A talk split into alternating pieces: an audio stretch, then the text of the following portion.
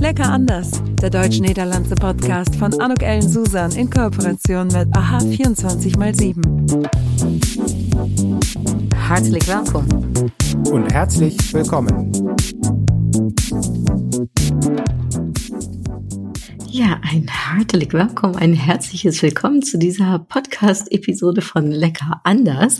Und die ist auch heute mal ganz lecker anders, denn äh, ich wurde mal interviewt und zwar von der Silke Küstner von der Dialogschmiede. Sie hat einen neuen Podcast, einen ganz besonderen Podcast, der zum Thema Führung geht. Und ähm, ja, da äh, durfte ich etwas erzählen zum Thema Führung auf Deutsch oder auf Niederländisch. Gibt es da unterschiedliche unterschiedliche Führungskulturen. Und äh, während den Deutschen nachgesagt wird, Karriereautisten zu sein, wird in Holland eine Laissez-faire-Führungskultur unterstellt. Und ja, wie sehe ich denn das Ganze? Und da haben wir uns wirklich ganz, ganz nett drüber unterhalten. Ich bin ganz gespannt, wie dir die Episode gefallen wird. Het is voornamelijk in het Duits, dus ik hoop dat is okay voor jou. Ähm, äh, ja, demnächst wieder dann ganz zweisprachig, aber heute jetzt mal das Thema deutsch-niederländischer Führungsstil, ein Podcast von äh, und mit Silke Küstner und äh, eben ihrem neuen Podcast über Führung und äh, Learn to Lead äh, heißt der Podcast. Und äh, da wünsche ich dir jetzt ganz viel Spaß und Freude bei und ähm, freue mich auf dein Feedback. Bis dahin, alles Liebe, hartelijke groetjes und bis ganz bald. Dui! Learn to Lead, der Führungspodcast der Dialogschmiede EU. Silke Küstner spricht mit interessanten Persönlichkeiten zu Themen rund um den Erfolgsfaktor Führung. Was es braucht, um sich und andere gut zu führen und warum es wichtig ist, sich auch mal führen zu lassen.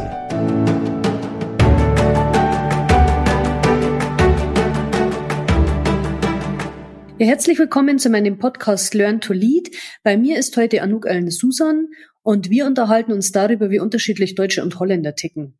Speziell im beruflichen Kontext, wenn es also um die Themen Führung oder Firmenkulturen gehen, oder aber wie Deutsche und Holländer gemeinsam in Teams miteinander funktionieren und welche Herausforderungen das äh, zu bewältigen gilt. Ja, also erstmal herzlichen Dank, äh, dass du mich hier zu deinem tollen neuen Podcast einlädst. Finde ich echt super. Freue mich auf das Thema heute. Und vielleicht darf ich kurz sagen, ich habe äh, sogar, äh, ich sag mal, Berufserfahrung im deutsch-niederländischen Kontext äh, seit mehr als 20 Jahren ähm, auch äh, in einem deutsch-niederländischen Firma gearbeitet. Also darum, ich habe mein Leben lang in diesem, ich sag mal, äh, Zwiestreit, den Ähnlichkeiten, äh, aber eben auch den Unterschieden, ich nenne das ja ganz gerne lecker anders, äh, Erfahrungen sammeln dürfen.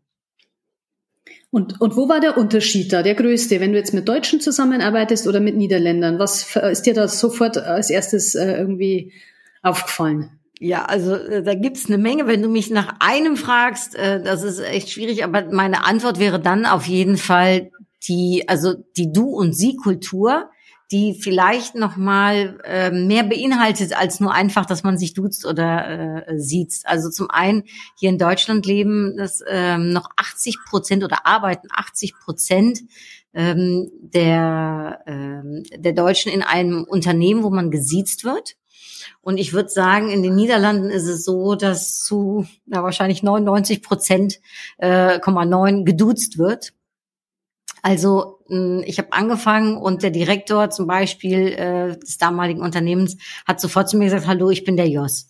Mhm. Und äh, wenn man dann jung ist und dann auf einmal zu hören kriegt, dass man den, äh, den Direktor, Commercial Director, äh, äh, Allgemeindirektoren duzen soll, das ist erstmal un üblich ne, für uns äh, hier in Deutschland. Ich bin ja damals schon gesiezt worden, als ich zur Schule gegangen bin. Mhm. Also das ist dann natürlich komisch, äh, dieses, ähm, ja, ich sag mal, dieses für uns doch sehr vertraute Du. Ähm, und trotzdem äh, funktioniert es, finde ich, hervorragend, weil es einfach sofort ja, ich sag mal, bestimmte Weichen stellt und äh, äh Hürden wegnimmt. Mhm. Und äh, ich, ich denke mal, diese, diese Haltung, die die Holländer haben, es ist ja eher so die legere Haltung. Zumindest sagt man ihnen das nach. Also es geht ja von der Körperhalt, Körperhaltung bis zur Kleidung. Auch äh, sie nehmen sich auch weniger Blatt vor, von Mund. Und ähm, wenn man dann per Du ist, das kann schon wahrscheinlich mal ein bisschen schwierig werden. Ähm, Hast du trotzdem das Gefühl, dass da der Respekt noch da war vor der Führungskraft oder sind die dann, muss man sich dann schon anders Respekt verschaffen nochmal? Ja, ich, das Thema Respekt ist in den Niederlanden anders behaftet als bei uns. Für uns ist ja Respekt etwas Tolles. Ne, wo man auch sagt, ja, das ist ja, äh, ne, das, das hat man gerne. Niederländer wollen nicht unbedingt Respekt haben, Niederländer wollen gemocht werden. Das ist vielleicht auch so ein bisschen der Grund, ne, warum dieses Du vielleicht auch schneller kommt. Äh, Respekt Person hat eigentlich eher ein Geschmäckle in den Niederlanden. Es, ne, also man, äh, es gibt dieses, diesen Gedanken ne, dieser Hierarchie, sage ich mal, der Chef hat hier alles zu entscheiden. Das gibt es so nicht. In den Niederlanden wird alles hinterfragt. Es wird dir grundsätzlich erstmal gar kein Respekt ausgesprochen. Ja, den Respekt, den verschafft man sich aufgrund dessen, was man dann tut und macht, aber nicht aufgrund einer Position. Im Gegenteil. Ähm, ich glaube, man hat es gar nicht so einfach, wenn man sofort äh, als Chef oder als Direktor irgendwo anfängt. Ähm, ich habe mal, äh, also wenn ich gefragt werde, ne, und du weißt ja, ich gebe ja ganz oft äh, Vorträge zum Thema Deutschland, Niederlande. Ja, ja. Wenn ich gefragt werde, was ist der größte Kulturunterschied, dann ähm, äh, ist einer der Punkte, die ich sage, wenn du einen Deutschen fragst, ne, oder einen nicht Deutschen fragst, sondern sogar aufforderst und sagst springen, sagt der Deutsche wie hoch, ne, wie weit. Äh, wenn du Niederländer fragst oder sagst, ne, spring, dann sagt der warum. Ja, also der hört erstmal per se gar nicht darauf, dass einer einem was sagt, sondern der hinterfragt. Es wird alles hinterfragt. Und das ist eben auch so eine Sache, sage ich mal, die man lernen darf, die ich sicherlich auch lernen durfte, ähm, dass eben jeder mitzureden hat, jeder hat was äh, zu sagen, jeder möchte auch was sagen. Wir nennen das in den Niederlanden auch gerne Poldern.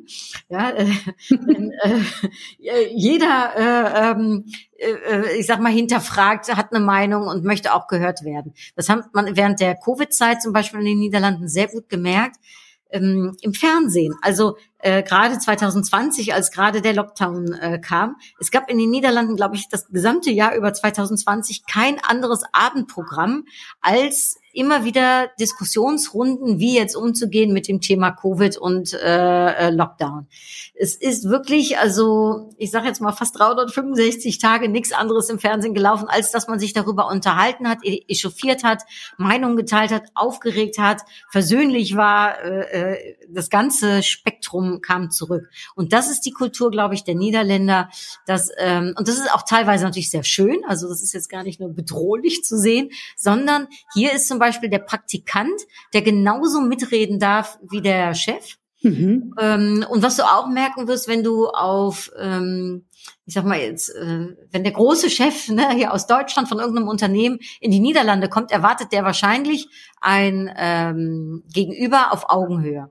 In den Niederlanden ist es aber so, dass nicht unbedingt der höchste Chef dann mit äh, oder Chefin ne, äh, mit am Tisch sitzt, mhm. sondern der oder die, die am meisten Ahnung hat nämlich vom Fachinhaltlichen her am meisten mitzureden hat. Mhm. Und äh, das ist manchmal für den Deutschen vielleicht äh, etwas gewöhnungsbedürftig, weil der denkt oder sie denkt, naja, aber ne, äh, warum empfängt mich jetzt hier nicht die Direktorin oder der Direktor, ähm, sondern eben jemand, der inhaltlich auf Augenhöhe ist und da eben dann auch wirklich mit weiterkommt.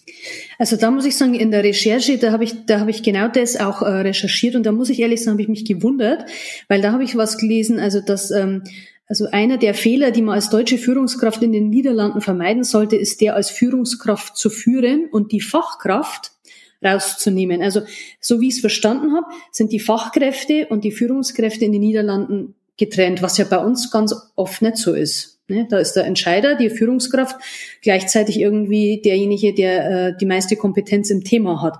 Das scheint da eben nicht so zu sein. Da führt die Fachkraft nicht, sondern ähm, die hat das Wissen und die Führungskraft hat eben kein Fachwissen, führt aber. Das war mir total suspekt. Das ist ja. wahrscheinlich genau das, was du mir gerade erklärt hast. Genau, das ist, das ist in ganz vielen Bereichen so. Natürlich wird es auch Unternehmen geben, ne, wo die Fachkraft auch führen wird, also sowohl als auch. Ne?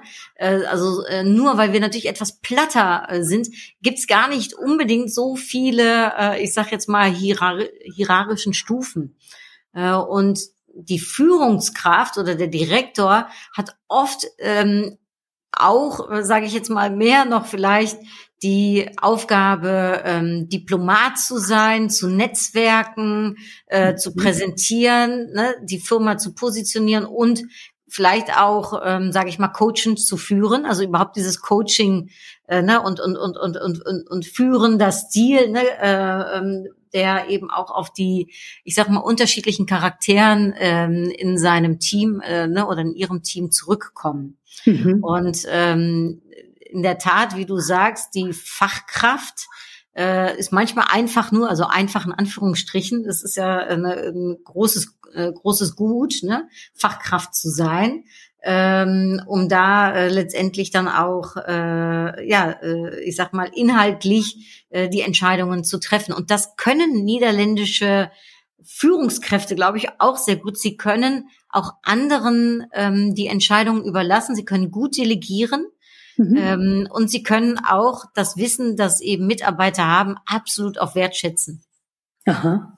Ja, die haben so eher diese Wir-Kultur, wenn ich das so richtig verstehe, während hingegen äh, in Deutschland eher so die Kar Karriereautisten so unterwegs sind, ne? diese Besitzstandswahrer, die ähm, ja die Informationen oder die Dinge eher zurückhalten, um da nicht irgendwie äh, was zu teilen, um da nicht irgendwie den Status zu verlieren. Also das kriegt man ja oft mit. Da scheinen uns die Niederländer ja wirklich was vorauszuhaben. Und vielleicht ist das auch der Grund, ähm, wenn man wenn man mal nachguckt. Also es fahren ja täglich 43.000 Pendler von Deutschland nach Niederlande mhm. zum Arbeiten, wohingegen nur 9000 Pendler von den Niederlanden nach Deutschland kommen, um zu arbeiten. Das dachte ich eigentlich auch eher andersrum, weil Deutschland ja immer so als das begehrte Einwanderungsland äh, gilt, aber ähm, ja, liegt es nur am Geld oder liegt es eher an dieser, an dieser Wir-Kultur, an diesem fröhlichen Wir und, und eher dieses Thema, äh, wir haben die, wir stellen das Ergebnis zusammen in den Vordergrund und nicht so die, den einzelnen Erfolg. Was meinst du? Ich glaube, da gibt's unterschiedliche Gründe. Ich war zufälligerweise jetzt äh, letzte Woche äh, habe ich äh, so eine Jobbörse, Cross-Cultural Jobbörse moderiert. Es war unfassbar. Ich habe nachher gehört, ich wusste das gar nicht, dass 13.000 Leute äh, mit dabei waren. Gut, vielleicht manchmal, dass man das digital alles so nicht sieht. Ähm, und was ich da eben erfahren habe, ist also zum einen ähm, ist ganz klar, die Niederlande ist in der Tat attraktiv für den Deutschen. Äh, in den Niederlanden wird ich sage jetzt mal, ähm, mehr äh, brutto ausgezahlt, weniger net ähm, und mehr netto äh, auch ausbezahlt. Mhm. Also da ist, da ist ein, äh, ich sage jetzt mal, steuerlicher Vorteil zu finden und zu sehen. Zum Zweiten ist es in der Tat eine andere Arbeitskultur, die viele Deutsche dann doch sehr anspricht. Jetzt musst du aber auch wissen, Silke, Deutschland ist achteinhalb Mal so groß wie die Niederlande. Also ich hm. glaube, es hat auch einfach was mit der Einwohnerzahl zu tun. In den Niederlanden sind wir etwas mehr als 17 Millionen.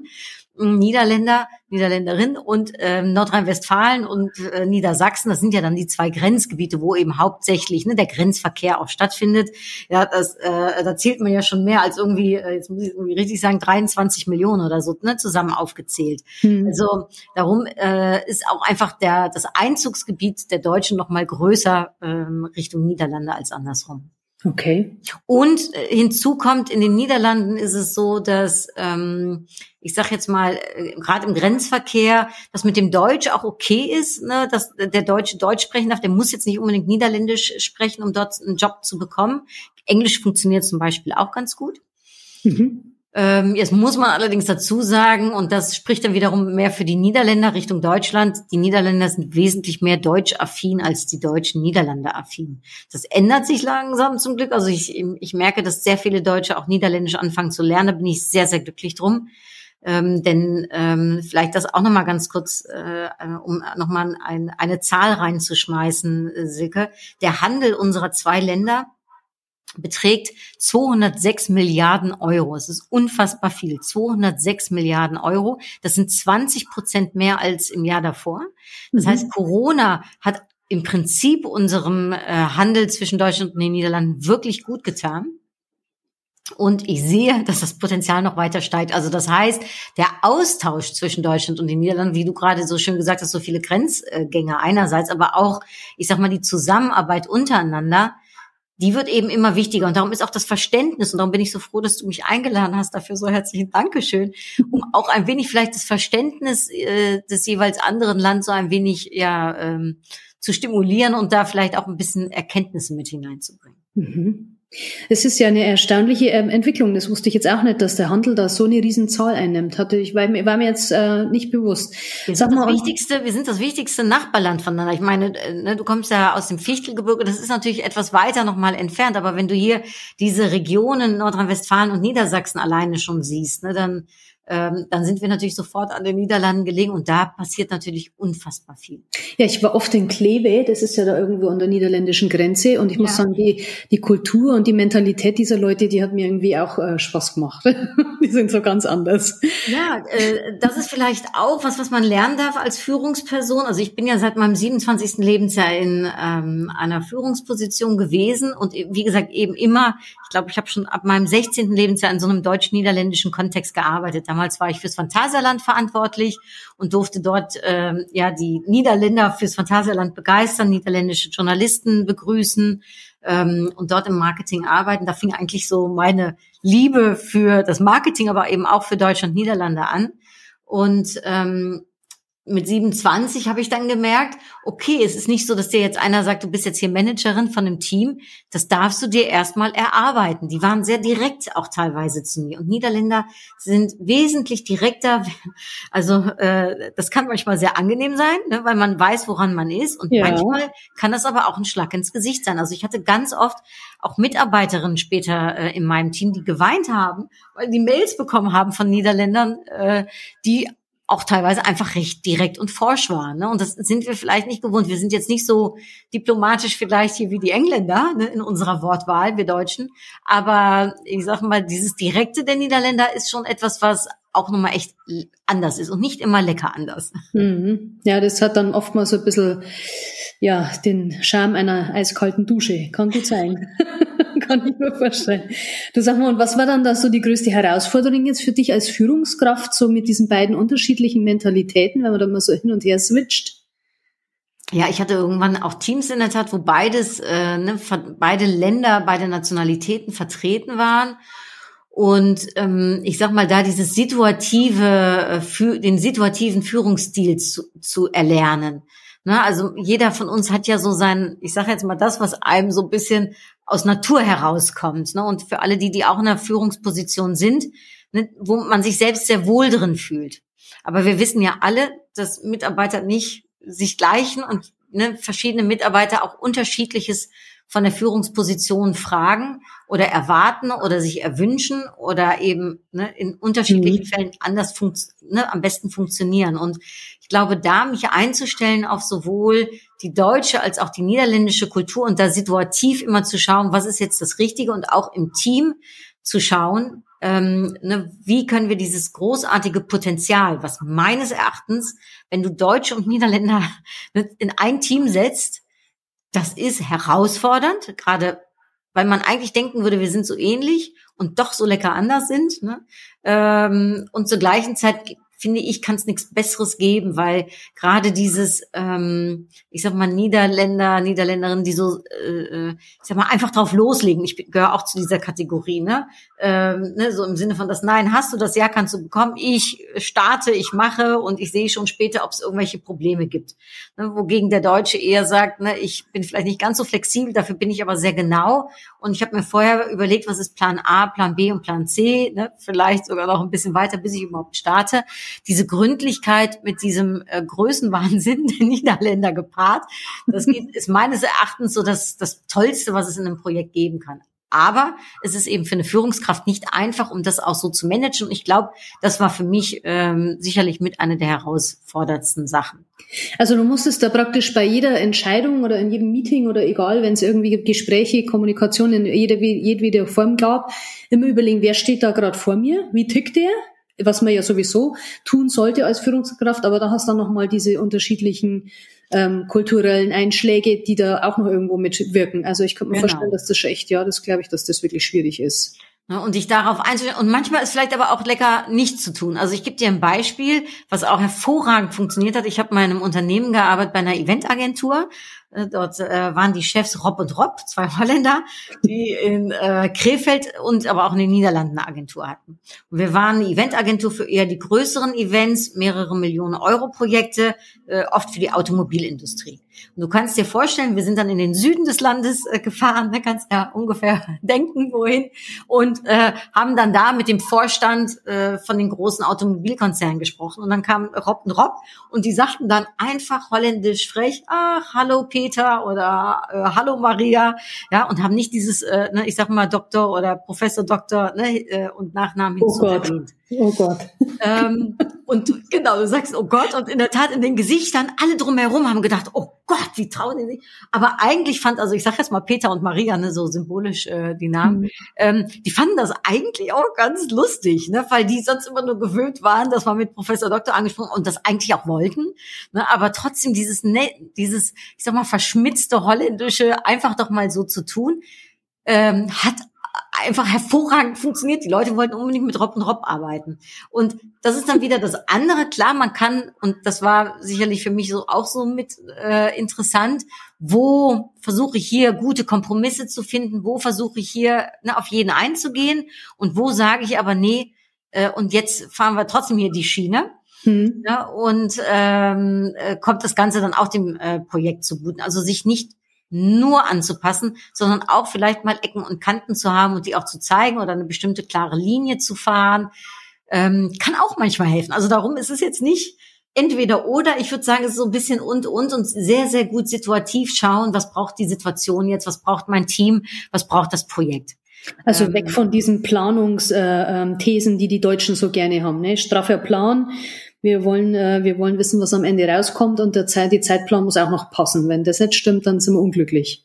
Ja, das passt gar nicht. Also im, im Niederländischen passt das in der Tat gar nicht. Ne? Da kriegen die eher, ich sag jetzt mal, äh, stehen denen die äh, Haare äh, im Nacken ne? äh, zu Berge oder wie sagt man das so schön. Die ähm, die finden das dann zu deutsch in dem Sinne, ne? zu geplant und ähm, das dürfen die aber auch lernen. Ne? Also sie dürfen und, und sich davon auch vielleicht mal ab und an was abschauen, angucken.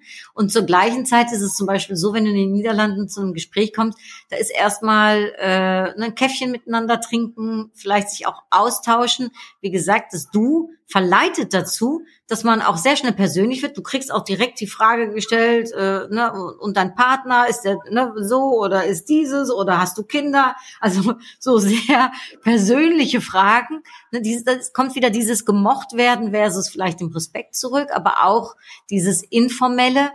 Ähm, was aber nicht bedeutet, dass der Niederländer auch direkt dein Freund ist. Äh, ne? Und das wissen die Niederländer sehr gut untereinander schon zu verstehen. Wir sind zwar in der Du-Kultur, aber wir sind jetzt nicht unbedingt Freunde unbedingt voneinander. Das ist nochmal ein Unterschied.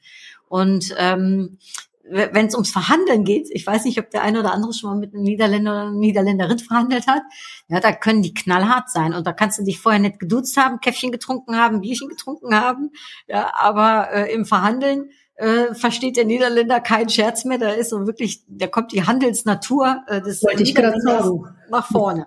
durch diese, durch diese, ja, durch Amsterdam, durch diese Häfen, die haben ja wahrscheinlich Handel im Blut, ne? Die wissen, wie es geht.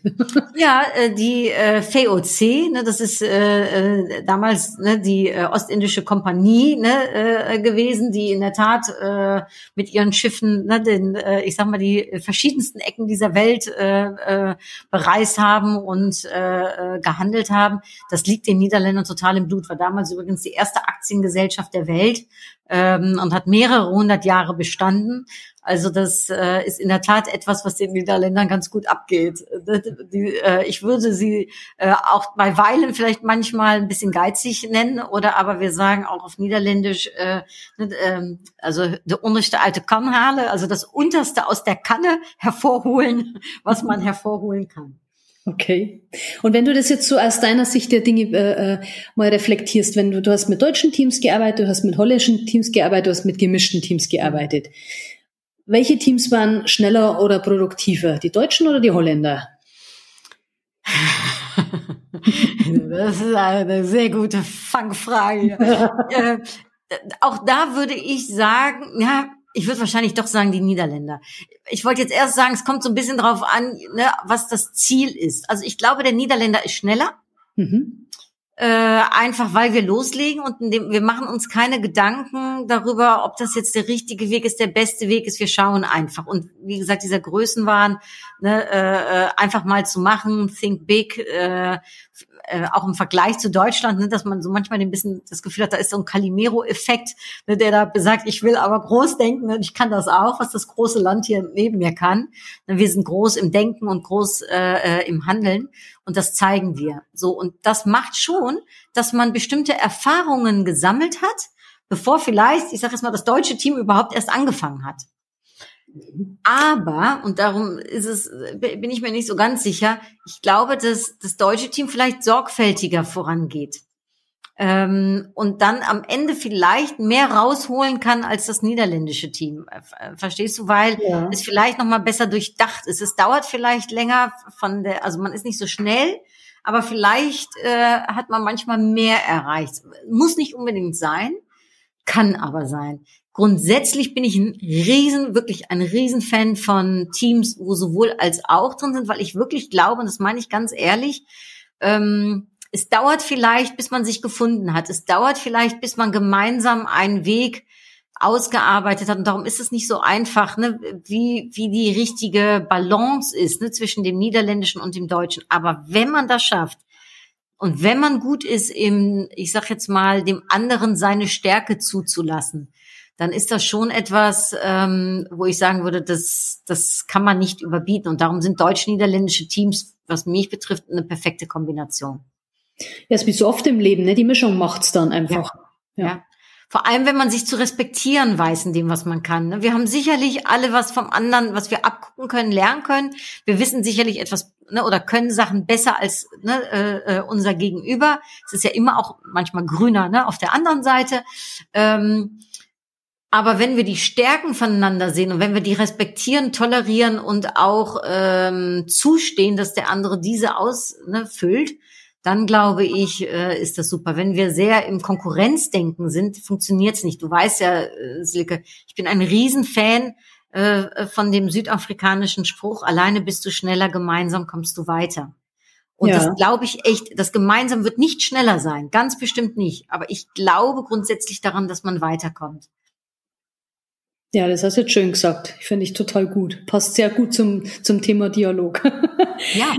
Ja, du sag mal, und wenn du jetzt so die Niederländer äh, anschaust, deren Führungskultur oder die Deutschen, was meinst du, was kann man so von den niederländischen Führungskräften, was könnte man sich da abschauen? Was ist bei deren Führungskultur zu lernen?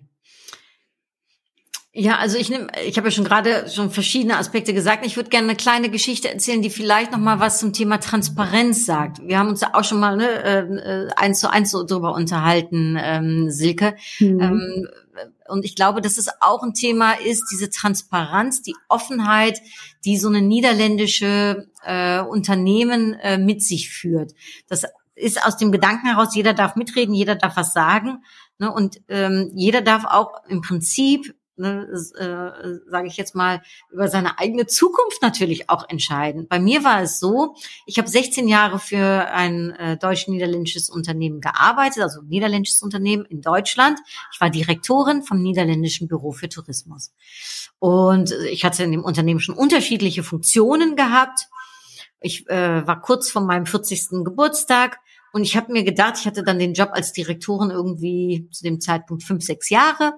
Und ich habe mir Gedanken gemacht, wo geht meine Zukunft hin? Und ich denke, das kennen viele, ne, dass man sich Gedanken macht, wie geht's, wie geht's weiter, was, was möchte ich noch äh, ne, aus meinem Leben rausholen, bin ich hier richtig, äh, macht mir der Job noch Spaß, ähm, so. Und ich, ich liebe den Job, ich, äh, ich liebte die Firma äh, ne, bis zum letzten Schluss, ich, äh, ich liebe das, was ich tue. Und dennoch habe ich mir gedacht, ich möchte aber noch mal was anderes in meinem Leben. Ich bin 40, ich darf noch 25 Jahre wahrscheinlich arbeiten und ich habe jetzt schon 25 Jahre fast so, äh, ne, ich sag mal in der Tourismus Tourismusindustrie, im Marketing hinter mir. Ich möchte jetzt noch mal was Neues erlernen. Und das habe ich total offen ähm, in der Personalabteilung und auch meiner Führungsposition, äh, meiner äh, meinem äh, Vorgesetzten gesagt. Und ich habe gesagt, da, ne, es wird der Moment kommen, da wollt ihr mich vielleicht nicht mehr. Es wird der Moment kommen, da will ich euch vielleicht nicht mehr. Und darauf möchte ich vorbereitet sein. Und darum möchte ich gerne eine Ausbildung machen zum Speaker. Und werdet ihr bereit? um damit zu äh, investieren. Natürlich haben die mich erstmal angeguckt und haben gesagt, äh, nee, ist klar, Anuk. Ja, aber das war total okay und legitim, dass ich das so offen gesagt habe. Und in der Tat, sie haben sich dann mit der Hälfte beteiligt an meiner Ausbildung.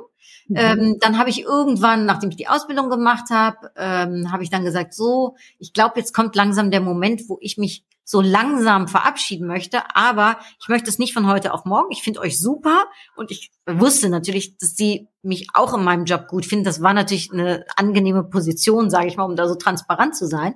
Aber ich habe dann auch gesagt, ähm, wie wäre es, wenn ich so langsam runterfahre. Ich bin dann nicht mehr Direktorin. Wir, wir, gucken, wir suchen nach einem neuen, äh, nach einer neuen äh, äh, Lösung in der Hinsicht. Und ich mache aber noch irgendwas fürs Unternehmen zwei, drei Tage die Woche, wo ich noch Mehrwert sein kann, wo ich meine Stärken einsetzen kann, wo ihr mich vielleicht gerade braucht. Und dann kann ich langsam anfangen, meine Selbstständigkeit aufzubauen. Und auch das haben die ja zugesagt. Und auch da haben wir gemeinsam geschaut, was ist gut fürs Unternehmen, was ist gut für mich, ähm, ne, so dass es wirklich eine schöne Balance hat. Ich weiß nicht, ob das in jedem niederländischen Unternehmen so ist. Ich, äh, das würde ich jetzt so eins zu eins natürlich zu 100 Prozent nicht sagen wollen. Aber ich würde grundsätzlich sagen, dass diese Offenheit, diese Transparenz in den Niederlanden schon mehr möglich ist als vielleicht auf dem deutschen Markt. Und ich ja, könnte ich mir, könnte ich mir jetzt in einem deutschen Unternehmen so ehrlich gesagt fast nicht vorstellen. Glaube ich nicht, dass möglich ist, sowas. Kann ich mir fast nicht vorstellen. Also ich, ich erhoffe mir, dass es möglich ist. Ich mag es mir eigentlich gar nicht vorstellen, dass es nicht so ist. Aber ich sage jetzt mal so in der Konzernwelt oder ne, in, in größeren Betrieben, da sehe ich es vielleicht auch gar nicht so sehr. Ich, ich weiß es nicht. Aber mir hat das als, also einerseits in meiner äh, Funktion als Führungskraft und vielleicht dann nochmal so ein, noch ein zweiter, äh, äh, ich sag mal, Flexibilität. Ich war Führung in einer Führungsposition, äh, und habe 90 Prozent gearbeitet, weil ich irgendwann gesagt habe, ich möchte nicht mein Leben lang nur arbeiten, arbeiten, arbeiten. Ich möchte auch irgendwie noch mich selbst dann vielleicht weiterbilden oder was lesen oder einfach so nichts machen, also wie auch immer. Ich möchte diesen einen Tag alle zwei Wochen haben für mich. Und auch das war kein Problem. Oh Gott, das und ging in Deutschland auch nicht. Glaube ich nicht, dass es in Deutschland ginge. Ich habe diese Führungsposition übrigens auch bekommen in einem Alter von, jetzt muss ich ganz kurz überlegen, also als Direktorin, ne, da war ich äh, 37 äh, mit 27 wurde ich Managerin. Das ist eine Alterssache, wo vielleicht in, äh, ne, man in Deutschland so denkt, ah, ne, wie sieht das jetzt bei der aus mit vielleicht Familienplanung? Ne? Ja. Sowohl 27 als 37 könnte das ja ein Thema sein. Ne? Das war gar kein Thema. Und das habe ich um mich herum auch gesehen. Meine Kolleginnen, ähm, so viele Kolleginnen, die eben Arbeit äh, und äh, Familie wirklich unter einen Hut bekommen, weil dieses, ich sage jetzt mal, Part-Time-Arbeiten in den Niederlanden wesentlich mehr ähm, offen ist und, und, und, und eigentlich gang und gäbe ist. Ja, äh, so viele Frauen arbeiten drei oder vier Tage die Woche und in einer Führungsposition. Ja, also jetzt gar nicht so, dass man da auch jetzt nicht die Verantwortung tragen kann. Im Gegenteil. Ähm, und äh, natürlich ist das für viele Frauen auch ein Spagat, klar. Äh, äh, und dennoch ist es aber möglich und dennoch wird es äh, tagtäglich gelebt ähm, und äh, ist auch das weit verbreitet. Also darum, wenn du mich jetzt fragst, das ist eine lange Antwort, Entschuldigung, aber äh, ne, wo kann man von den Niederländerländern, denke ich, ist das das Stückchen Flexibilität, Offenheit, Transparenz. Mhm. Und was könnte man von den Deutschen Sachen Führungskultur lernen? Was ist dir da aufgefallen, wo du sagst, könnten sich die Niederländer mal ein Scheibchen abschneiden? Ähm, das ist für mich ein Stück noch ein wenig mehr, äh, ich weiß gar nicht, ob es das Wort auf Deutsch gibt, Betraubarheit. Jetzt muss ich kurz überlegen, wie heißt das auf Deutsch? Vertrauensvoll, ne, nochmal zu sein. Ich sag etwas und dann ist das auch so. Zuverlässigkeit, ja. Zuverlässigkeit. In den Niederlanden ist schon mal manchmal, dann wird ein bisschen was gesagt und dann kommt man nachher doch nochmal drauf zurück. Also wenn du mit einem Niederländer einen Vertrag unterschreibst, heißt das noch lange nicht, dass er den Vertrag auch eins, und dann irgendwann kommt er drauf zurück und sagt, können wir da nicht noch was? Nee, wir haben den Vertrag unterschrieben, ja, aber können wir nicht noch was? So, ja, also ist immer noch ein Türchen offen, so im Sinne von, da komme ich nochmal drauf zurück. Und ich glaube, das ist so im Deutschen, wenn du da ähm, ein Wort ne, äh, äh, ausgesprochen hast, geschrieben hast, dann, dann ist das auch was, worauf du dich verlassen kannst. Ja, oder Handschlag. Handschlag ist Vertrag. Ja. Ne? Handschlag ist vertragsgleich. Also wenn jemand Handschlag, also zumindest ist es bei uns in Bayern so, wenn du dann Handschlag kriegst, dann ist das gesetzt. Ja. Und ich glaube, das ist so etwas. Und auch diese Gründlichkeit, dieses ähm, da kriegen, ne, die, wenn die die Verträge manchmal sehen von Deutschen und denken die, oh Gott, was kommt denn da hier so ein klein gedruckt und überhaupt, ne? Aber manchmal kann auch das helfen. Also ich meine, das kennt man ne, von jeder guten Beziehung. Wenn sie eines Tages mal auseinandergeht, ne, dann ist auch das, kann das einfach totale Klarheit sorgen. Mhm. Ne? Und äh, das heißt gar nicht, dass das irgendwie dadurch schwieriger wird. Im Gegenteil, es kann danach einfach äh, Sachen vereinfachen. Und ich glaube, diese Gründlichkeit, das ist auch noch mal was, ähm, äh, was ist. Und ähm, ja, ich glaube, das, das ist etwas in, auch in einer Führungsposition, ne, dieses äh, Vertrauen äh, äh, zu haben und und und ähm, zu geben, ne, Vertrauen zu nehmen, Vertrauen zu geben. Das ist, glaube ich, etwas, was ähm, was was wir Niederländer auch von Deutschen noch mal uns abschauen äh, können. Jawohl. Eine Frage habe ich jetzt noch zum Schluss. Das ist jetzt auch was, was mich noch brennend interessiert. Ähm, in der Umfrage ist erhoben worden, dass in Deutschland als wichtigste Führungskompetenz das Verantwortungsbewusstsein ist. Das ist genau das, was du gerade eben gesagt hast. also es trifft genau auf den Kopf. Verantwortungsbewusstsein halte ich jetzt mal ähm, wirklich auch gleichbedeutend mit Zuverlässigkeit, weil das im Grunde ja auch äh, schon auf die Sache einspielt. Mhm. Und was meinst du, was ist in Holland die wichtigste Kompetenz in Sachen Führung? Was ist ähm. denen am wichtigsten an ihrer Führungskraft? Diese Augenhöhe oder oder oder was? Also zum einen habe ich gelesen, ne, äh, äh, weil ich habe mich noch auch ein bisschen recherchiert, um dir noch ein paar schöne Zahlen äh, und Fakten auch zu nennen. Ne, dass zum einen, ne, ein, äh, dass du einen guten ähm, einen guten äh, äh, Vorgesetzten hast, ja, ist einer der Top drei Entscheidungen für deine für deine ähm, wie sagt man auf Deutsch äh, für dein Glück an der Arbeit in der mhm. Arbeit.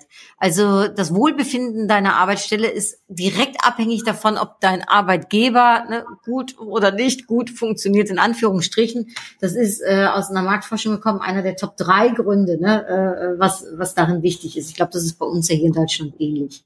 Ähm, und ich glaube, dass es für dass dieses gut funktionieren äh, äh, und dieses Werk, Arbeitsglück, dass das damit zusammenhängt, wie viel Freiheit habe ich und gibt mir mein Chef, um meine Funktion selbst so auszuüben, wie ich es möchte.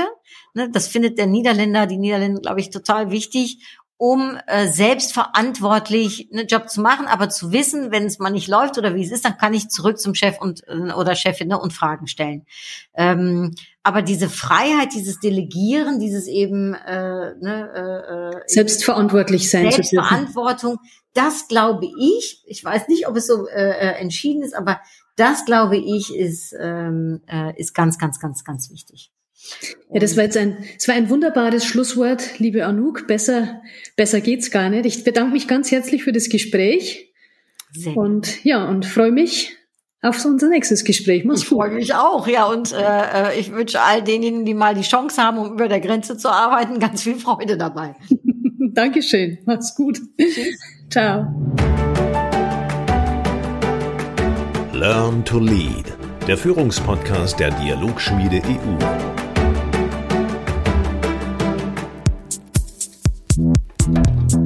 Das war's. Tschüss. Entotrau. Lecker anders. Der deutsch-niederlandse Podcast von Anuk Ellen Susan in Kooperation mit AHA 24x7.